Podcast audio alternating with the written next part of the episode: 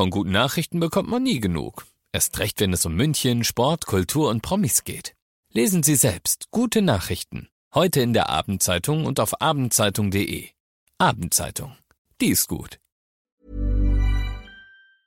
95.5 Charivari präsentiert. Einfach machen. Mutige Menschen, die jetzt ihren Traum leben. Der Podcast mit Susanne Brückner. Herzlich willkommen zu meinem neuen Podcast, der für mich ein echtes Herzensprojekt ist. Ihr hört in diesem Podcast Menschen, die ganz mutig ihren Traum gefolgt sind, die ganz mutig ihre eigene Vision verwirklicht haben, ganz egal, was das Umfeld dazu gesagt hat, ganz egal, wie verrückt vielleicht diese Idee erstmal erscheinen mag. Diese Menschen haben alle eins gemeinsam, sie haben sich nicht beirren lassen und sind einfach ihren Weg gegangen und sagen jetzt, wir sind glücklicher als jemals zuvor. Ich hoffe, diese Geschichten inspirieren euch genauso wie mich und ich wünsche euch jetzt ganz viel Spaß beim Zuhören. Von der Besenkammer zum Pop-Olymp. So könnte man eigentlich in einem Satz die Karriere von Chris James äh, zusammenfassen. Musiker, Songwriter, Sänger. Er ist heute bei mir zu Gast im Interview über Zoom zugeschaltet. Hallo Chris, ich freue mich sehr. Hallo. Alles gut? Ja, wunderbar. Ist dieser Satz zutreffend, oder? Von der Besenkammer zum Pop Olymp. Ähm, du hast nämlich angefangen, Tom, ja. Musik zu machen in einem neun Quadratmeter großen Zimmer. Ja. ja, damals halt noch in meiner WG quasi. Ja. Ähm, wir waren halt, wir waren vier, vier, vier Dudes und in Düsseldorf von meiner WG. Ähm, und ich hatte halt neun Quadratmeter. Es war, wir hatten alle echt extrem winzige Zimmer. Also es war Mhm. wirklich, es war quasi mein Bett und ein Schreibtisch und ein Stuhl, der vielleicht noch reingepasst hat. Aber äh, ja, da habe ich dann auch über Corona hinweg halt auch viel produziert und dann aber auch die Jahre davor schon. Ja. Ähm, ja. Ähm, wir würden, ich würde sagen, wir beginnen mal wirklich mit deiner Kindheit und dann äh, erklären wir auch mal diese Pop-Olymp-Nummer, was dann da noch alles passiert ist. Das ist wirklich eine unfassbare Geschichte. Ähm, du bist äh, in Los Angeles geboren worden. Deine Mama ist Deutsche, dein Vater Amerikaner und du hast die ersten Mhm. Lebensjahre in Amerika verbracht. Ja, genau. Und dann sind wir nach Deutschland zurückgezogen, weil meine Mom zurück nach Deutschland wollte zu ihrer Familie. Und dann sind wir im Endeffekt auch hier geblieben Ja. bis jetzt. Wie kam denn die Liebe zur Musik? Also bist du aufgewachsen in einer Familie, wo immer viel Musik gemacht wurde oder was waren so deine Einflüsse? Gar nicht so wirklich. Ich, das war auch sehr, super komisch, weil ich hatte auch nicht viel mit Musik am Hut, bis ich, glaube ich, 14 oder 15 war. Ich war extrem into so Computer zusammenbauen und sowas, also eher Ach, so echt? die Nerd-Aspekte von allem. Ähm, und dann habe ich aber mit 14 irgendwann halt für mich entdeckt, okay, ähm, weil wir hatten so ein paar alte Gitarren im, im Keller. Mein, mein Vater hat Gitarre gespielt, aber es war nie irgendwie, er hat mich, mir das auch nie aufgezwungen, dass ich ein Instrument lerne. Ähm, und dann habe ich es aber aus, aus Langeweile heraus irgendwie dann gelernt oder mir versucht beizubringen. Und das ist im Endeffekt dann auch irgendwie zu einer, zu einer Passion geworden. Äh, mein Vater kann sich das bis heute nicht erklären. Also ich, wir haben auch immer wieder drüber geredet und er sagt auch immer wieder, ich habe keine Ahnung, warum du dir das angetan hast damals.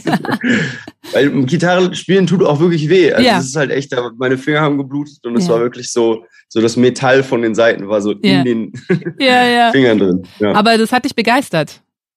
Ja, voll. Also ich glaube, äh, ich glaube, es gab so einen Moment, der bei mir wirklich so, so ein Schlüssel war, glaube ich, weil ich habe mit meinem Dad damals immer diese ähm, Late-Night-Talkshows geschaut ähm, und da gab es immer Musikacts, die immer gespielt haben und ein Musikact, der da damals gespielt hat, war ähm, The All American Rejects und die Mhm. hatten einen Song, der hieß Gives You Hell, den kennen Mhm. wir vielleicht sogar noch. Ja, ja. Ähm, und die haben da halt als Band gespielt und das fand ich so cool. Und dann habe ich gesagt, okay, ich will auch in einer Band spielen. Und das war im Endeffekt so mein, mein Kick-Off-Moment. Ja, Wahnsinn. Ähm, jetzt träumen davon ja viele, ja, mal in der Band spielen, auf der Bühne zu stehen. Ähm, viele scheitern aber auch. Also das ist ja nicht so, Mhm. dass ich sage, ich werde jetzt Musiker und dann klappt das alles auch wunderbar. Und bei dir war es ja auch so, du hast eben in deinem neuen Quadratmeter Zimmerchen äh, Musik produziert, hattest dann auch eine Band und hattest dann einen Song, da hören wir jetzt mal kurz rein, der heißt Not Angry. Der klingt so. I'm not angry anymore, just a little bit let down. Also richtig schöne Nummer. Ist auch der Stil deiner Musik. now. Ja. Und dieser Song ist in China ein riesen Hit geworden, was sich bis heute, glaube ich, keiner so wirklich erklären kann, oder? Warum das gerade in China so durchgestartet ist. Ich kann es, ich, also ich mir auf jeden Fall nicht erklären. Ähm, aber ja, ich, es war Zufall, glaube ich, einfach über in der Corona-Zeit ist das halt entstanden.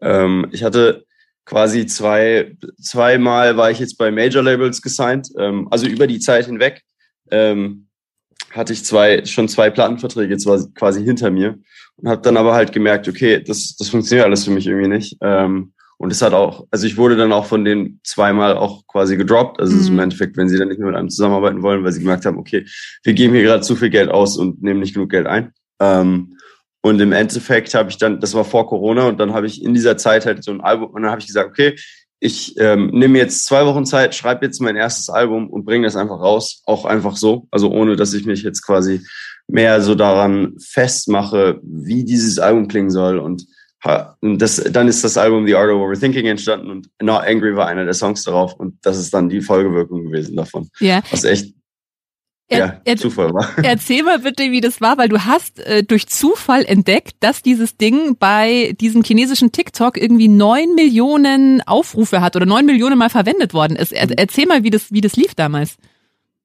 Ähm, ich habe halt, ich, es war im Endeffekt auf YouTube, ähm, hatte ich das Musikvideo auch äh, hochgeladen äh, und dann sind unter dem Musikvideo sind halt voll viele Kommentare plötzlich auf, aufgepoppt auf Chinesisch. Und ich war so, okay, hä, ist das irgendwie, was ist jetzt passiert? Und dann habe ich die übersetzt und dann haben die alle gesagt, wir kommen von Douyin. Und Douyin ist quasi die, die ähm, chinesische Version von TikTok. Das ist im Endeffekt genau das gleiche, also ist auch die gleiche Firma, ähm, aber halt TikTok in China. Ähm, und dann habe ich mir durch fünf Ecken diese App runtergeladen, habe dann nachgeschaut, wie viele Videos der Song da hat. Und dann habe ich halt mal Millionen Videos gefunden, wie die Leute dazu am Tanzen waren. Und keine Ahnung. Das, ist, das war natürlich super, super cooler Moment. Ja, aber das ist ja, ja. Wahnsinn. Also das erzählt, du warst schon bei zwei Major-Labels, äh, hast da aber nichts veröffentlicht oder das hat einfach nicht so wirklich funktioniert. Die haben dich dann auch gesagt, du sorry, äh, wir merken gerade, da geht nichts voran. Auf Wiedersehen, was ja. ja auch dieses knallharte Musikbusiness dann ist letztendlich. Und ja. dann bringst du alleine dein Debütalbum raus, ohne Label im mhm. Rücken und dann hast du so einen Riesenhit. Wie, wie sehr war da auch die Genugtuung irgendwie Teil von dem Ganzen? Ja, ich meine, natürlich ist es das schönste Gefühl ever zu sagen, I told you so. Leslie ähm, Clio übrigens hatte ich auch schon mal im Podcast. Die hat ja jetzt auch ein eigenes Label gegründet, weil sie auch sagt, also sie will jetzt einfach ja. Ja, All selber. The power to the Indies. Ja. Ich glaube, ähm, ich glaube auch, dass das ein bisschen auch die Zukunft natürlich von der Musikindustrie ist. Ich habe schon auch gemerkt halt für mich, okay, es, es dauert alles sehr lange. Es ist alles sehr so, es geht hier nichts voran. Ich muss jetzt, ich muss die Zügel halt selber in die Hand nehmen. Ich kann jetzt nicht sitzen und nicht erwarten, bis, bis ähm, quasi mein Hit kommt, so, weil ja. offensichtlich passiert sowas so wirklich nur den selten. Also man muss schon sagen, das, das war so mal einer der ersten Momente, wo ich wirklich Glück hatte. Und das war aber halt seven years in. So, ich mache es schon seit mhm. sieben, also zu dem Zeitpunkt habe ich schon fast sieben Jahre gemacht.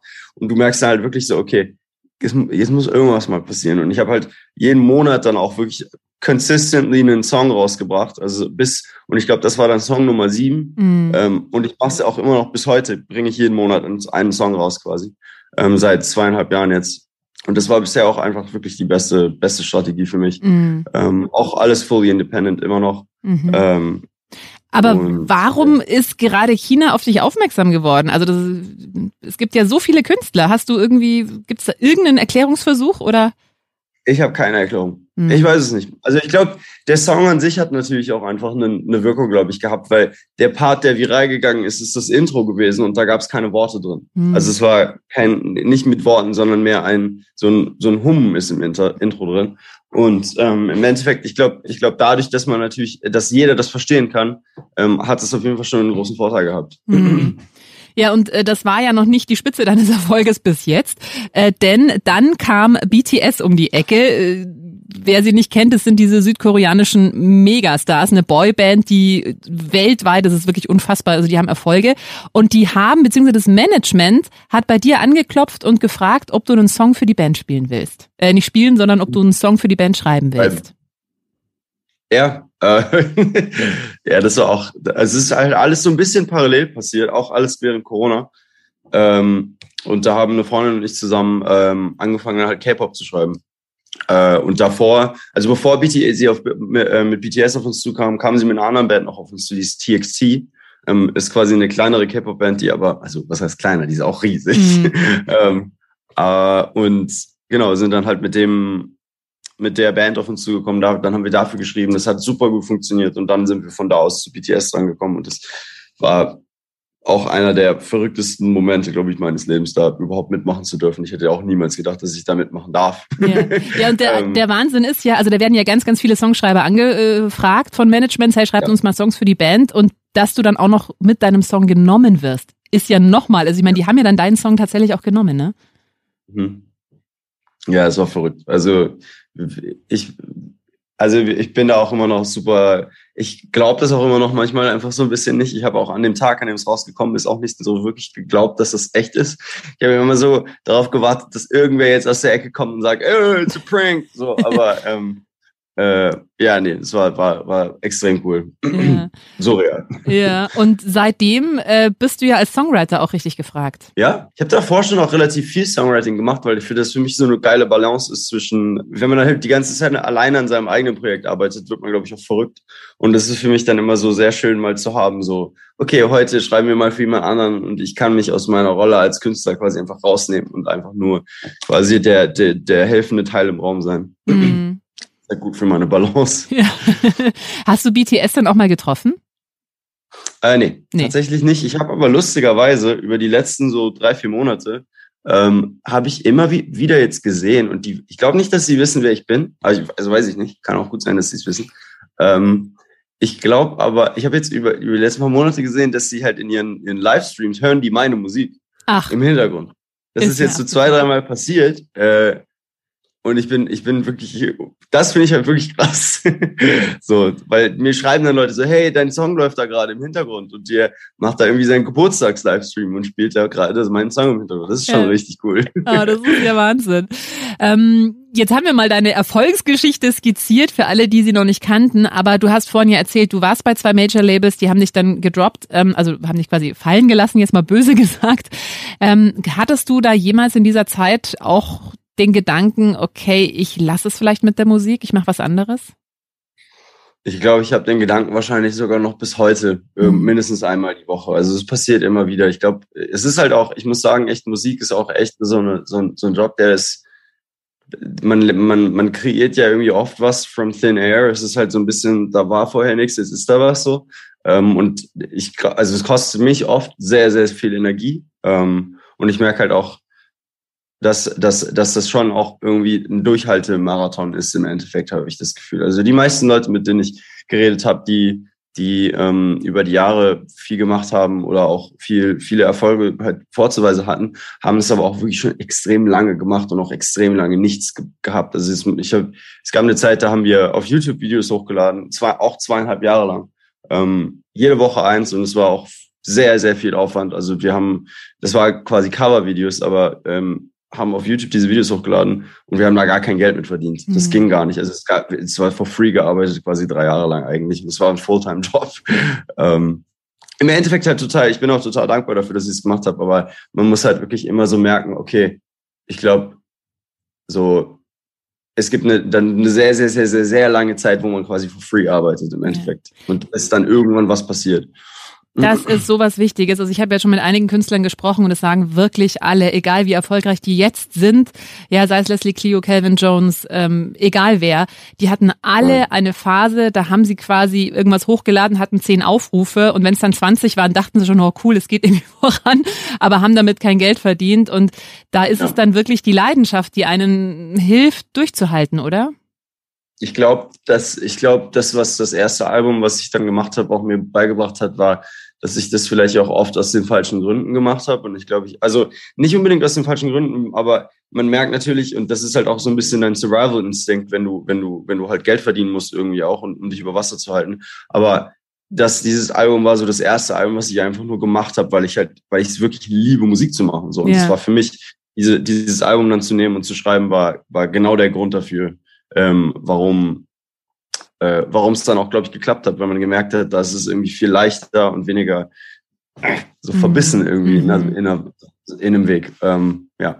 Wie gehst du damit um, wenn du eben so Gedanken, wenn du sagst, du hast die bis heute einmal die Woche jetzt nur noch? Also das ist ja schon mal schon mal ein bisschen weniger als vielleicht jetzt jeden Tag oder jede Stunde. Aber wie gehst du damit um, wenn du äh, dann eben diesen Tag hast, wo du wieder merkst oder wieder den Gedanken hast, boah, vielleicht sollte ich es auch lassen mit der Musik? Ich glaube, ich bin inzwischen so gewohnt oder familiar mit dem Gedanken, dass es, dass ich, dass ich weiß, dass es halt auch nur ein Gedanke ist im Endeffekt. Und ich glaube, oft wurde ich auch so ein bisschen vor die Frage gestellt, so okay, ja okay, du hörst auf was willst du dann machen? Mhm. Und dann ist die Antwort halt, okay, ich würde trotzdem Musik machen und dann mache ich wieder Musik. Das ist im Endeffekt so ein bisschen so, die Frage beantwortet sich meistens selbst. Aber es gibt natürlich immer Tage, wo man sich so ein bisschen durchziehen muss, wo man auch wirklich merkt, so, ah, pff, das ist echt, das ist gerade sehr zäh. Hm. Ja, da drängt sich mir gerade eine Frage auf, weil viele, die so einen normalen Job haben, ja, Bürojob zum Beispiel, gibt's ja einige, die haben überhaupt keinen Bock mehr auf ihre Arbeit, ja, und quälen sich da mhm. wirklich jeden Tag rein und äh, leben eigentlich nur fürs Wochenende oder für einen Feierabend. Ja. Hattest du so ein Gefühl oder kennst du dieses Gefühl auch, wenn du Musik machst? Das ist ja quasi dein Job Fall. jetzt. Mhm. Ja, auf jeden Fall. Also ich glaube auch, mein Englischlehrer meinte das damals zu mir ähm, in der Schule noch, meinte er, so, äh, weil da ging es halt darum, dass wir alle so unsere Karrieren wählen mussten. Das klingt jetzt sehr discouraging, aber äh, ich finde, da ist so ein bisschen Wahrheit, weil er auf jeden Fall dran. Er meinte halt, egal welchen Job du machst, wenn du den zehn Jahre lang machst, kann es schon schnell passieren, dass du die, die, die, die Leidenschaft auch dafür verlieren kannst. So.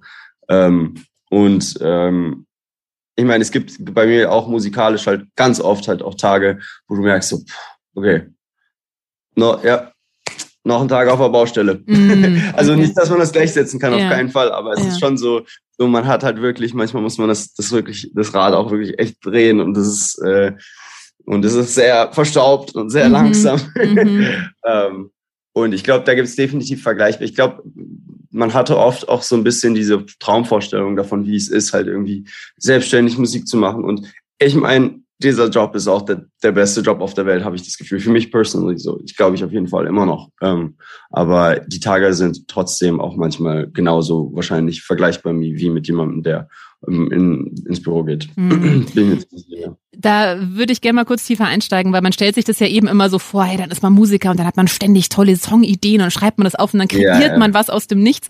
Ähm, gibt es also ich glaube, es gibt ja schon, habe ich jetzt schon von einigen gehört, wirklich dieses, du setzt dich hin und schreibst in einer Viertelstunde einen Song und dann wird's ein Hit. Aber ja. es gibt ja auch diese Songs, wo du ewig dran feilst, oder? Sind es ja, dann klar. automatisch schlechtere Songs? Also muss es immer so aus einem Rutsch rauskommen oder ist es relativ egal?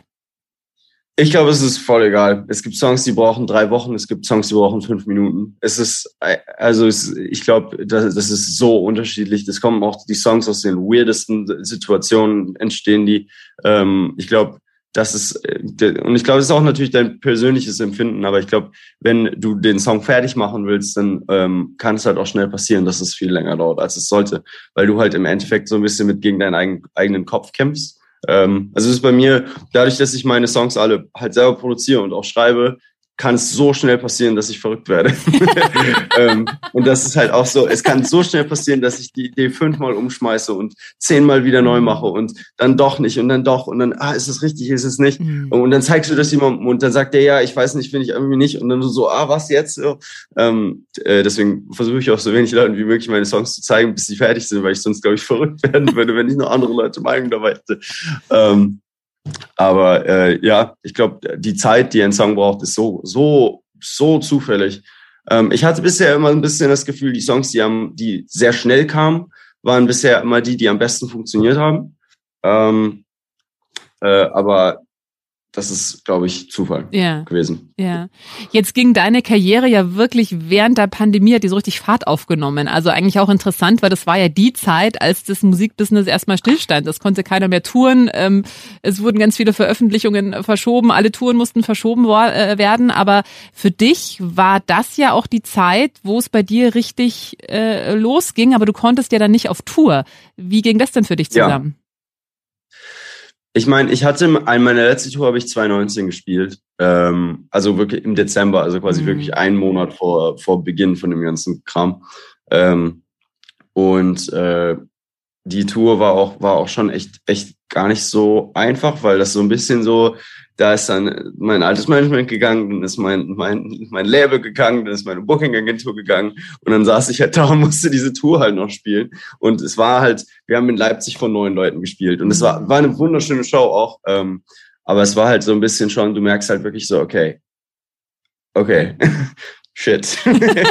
ähm, und äh, aber jetzt, also rückblickend war die Tour richtig schön, aber ich habe halt auf jeden Fall dann auch danach gemerkt, so, okay, ich glaube, ich muss jetzt erstmal back to the drawing board. Mhm. So, jetzt nochmal neu, nochmal von neu starten und nochmal neu anfangen. Was, was mache ich hier eigentlich? Ähm, und da in dem Gedanken entstand halt auch das erste Album. Mhm. Ähm, und jetzt gehen wir auch wieder auf Tour im, äh, in einem Monat. Mhm. Das ist jetzt mein erste, das wird meine erste Chance seit drei Jahren. Ich freue mich auch extrem drauf. Das wird wirklich richtig cool, glaube ich. Ähm, vor allem, weil ich halt mein, all diese Songs, die jetzt rauskamen, halt noch nie live spielen konnte. Und das jetzt endlich irgendwie so zu machen, gibt mir manchmal auch so ein bisschen so, ach, ja. Aber wenn deine letzte Tour 2019 war, war, jetzt sind drei Jahre vergangen, wie aufgeregt bist du, nach so langer Zeit wieder auf Tour zu gehen? Extrem aufgeregt. Hm. Extrem aufgeregt. Ja, ja, ja. ja. Das glaube ich. Also, ja. Ähm, jetzt, wie gesagt, hat durch die Pandemie deine Karrierefahrt aufgenommen. Du hast ein zweites Album rausgebracht. Äh, du schreibst jetzt Songs für zum Beispiel BTS. Ähm, was steht denn sonst noch so an in nächster Zeit bei dir? Du gehst auf Tour, hast du schon gesagt? Mhm. Ähm, es geht, ich gehe auf Tour. Ähm, ich mache halt immer noch sehr, sehr viel auch Writing für andere. Ähm, nächst, morgen kommt tatsächlich, oder? Warte, heute ist Donnerstag. Ja, morgen kommt ein Song, den ich mit äh, Clock Clock geschrieben habe, raus. Ah, ähm, mhm. Ähm, haben wir für ihn geschrieben. Ähm, der kommt morgen, das, da freue ich mich auch voll drauf. Ähm, und ansonsten, ich, ich arbeite gerade halt an dem nächsten Album und das wird jetzt wahrscheinlich auch bald anfangen rauszukommen. Wir haben dann die ersten Songs, die auch rauskommen und äh, we just keep going. Mhm. Was hast du denn für einen Tipp für alle, die selber gerne erfolgreich im Musikbusiness werden. Also ich meine, es gibt ja ganz, ganz viele, die auch so eine Leidenschaft für mhm. Musik haben und wie gesagt, ganz, ganz viele schaffen es nicht oder geben vielleicht auch zu schnell auf. Ich meine, du hast gesagt, du hast sieben Jahre mhm. damit kein Geld verdient und wurdest zweimal von einem Major-Label gedroppt und hast trotzdem weitergemacht. Ich glaube, das ist ja auch so ein Punkt, ja. wo wahrscheinlich spätestens nach dem zweiten Mal, wenn du gedroppt wirst, viele sagen, okay, jetzt gehe ich in eine Bank, das ist wenigstens sicher. Ähm, was ja, hast du ja, für einen Tipp für, für Menschen, die vielleicht selber diesen Traum haben, mit Musik erfolgreich zu werden? Ich glaube, durchhalten im Endeffekt. Mhm. Ich glaube, durchhalten ist es und ich glaube, ähm, so oft wie möglich sich selber auch checken. Also das ist so ein bisschen so, dass du auch wirklich so magst du das gerade, weil es von dir ist oder ist es auch wirklich gut? So, das ist immer so ein Test, den man wirklich sich immer stellen mhm. muss, habe ich das bei Musik, ähm, weil das sehr schnell passieren kann, dass man sich in seine eigenen Ideen verliebt, ähm, die vielleicht aber gar nicht so geil sind. So, ich aber wie merkst sehr, sehr du, wie, wie machst du diesen? Ich glaube, das ist ja mega schwierig, weil du findest doch, wenn du was kreierst, findest du doch, findest es ja erstmal geil. Wie machst du diesen 100%. Check? Spielst du es dann anderen ich glaub, vor? Äh, der, der Check, den ich immer mache, ist halt, ich schreibe es und dann lasse ich es in Ruhe für drei Tage und dann höre ich es mir erst an, weil dann mhm. fühlt sich, dann kannst du es und dann, also ich höre es mir erst an, sobald ich vergessen habe, wie es geklungen hat, weil es kann sehr schnell passieren, dass du, dass, dass sich dann, weil du hast dann frische Ohren, du hörst es quasi wieder zum ersten Mal ähm, und dann kannst du es, glaube ich, auch viel besser beurteilen, ob es gut ist oder nicht. Mhm. Mhm. Das klingt nach einer guten Idee. Also durchhalten ist so eins, was du jedem mit auf den Weg geben würdest. Ja. Gibt's noch was anderes? Naja, ich meine, am Endeffekt, ich glaube, durchhalten ist es halt auch, weil ich glaube, und, und vor allem auch nicht vergessen, warum man es macht. Mhm. Das hm. ist auch ganz wichtig, glaube ich. Mhm. Weil das halt sehr schnell auch passieren kann, dass gerade wenn man im Survival-Mode ist und halt Geld verdienen will, dass es auch schnell passieren kann, dass man das irgendwie aus den falschen Gründen macht. Und ich glaube auch, dass man das schnell merkt. Und um, ja, das, das, das, ist, halt, das ist halt natürlich eine super schwierige Balance, weil durchhalten heißt ja auch, man muss halt sich irgendwie über Wasser halten, aber gleichzeitig halt auch das, das, was man macht, irgendwie noch aus den gleich richtigen Gründen machen. Das ist so ein bisschen, das waren so die beiden Takeaways, die ich, glaube ich, hatte in den letzten mhm. paar Jahren. Ja. Du hast, äh, wie gesagt, deinen ersten Hit, Not Angry, in einem neuen Quadratzimmer äh, in der WG geschrieben. Mittlerweile wohnst du in Berlin, bist auch gerade am Umziehen, aber innerhalb Berlins, oder? Ja, genau. Mhm. Das ist meine erste eigene Wohnung seit zehn Jahren. Ja, Wahnsinn. Wie fühlt sich's an? ja, extrem, sehr, sehr schön. Ich habe echt, ich, ich, ich liebe WGs, aber das war jetzt reicht jetzt. Ja. genau. Ja, und du gehst auf Tour, du hast es gerade schon gesagt, im September. Du kommst ja auch nach München. Am 28. Mhm. September bist du in München. Und zwar im Feuerwerk. Also da kann jeder, der dich live erleben möchte, auch gerne Tickets holen. Ich wünsche dir alles Gute, Mensch. Echt sehr inspirierend, dass du so Ebenfalls. erfolgreich geworden bist, nachdem du quasi gedroppt worden bist von einem Major-Label. Dann machst du einfach dein eigenes Album und dann, bam, kommt der Mega-Erfolg. Also ich glaube, das ist auch eine große Inspiration für, für ganz, ganz viele. Alles Gute und ganz viel Erfolg. Danke, danke, danke, danke. Wenn dir diese Folge gefallen hat, dann äh, freue ich mich sehr, wenn du meinen Podcast abonnierst, wenn du ihn teilst oder wenn du mir einen Kommentar da lässt. Einfach machen. Mutige Menschen, die jetzt ihren Traum leben. Präsentiert von 955 Charivari. Wir sind München.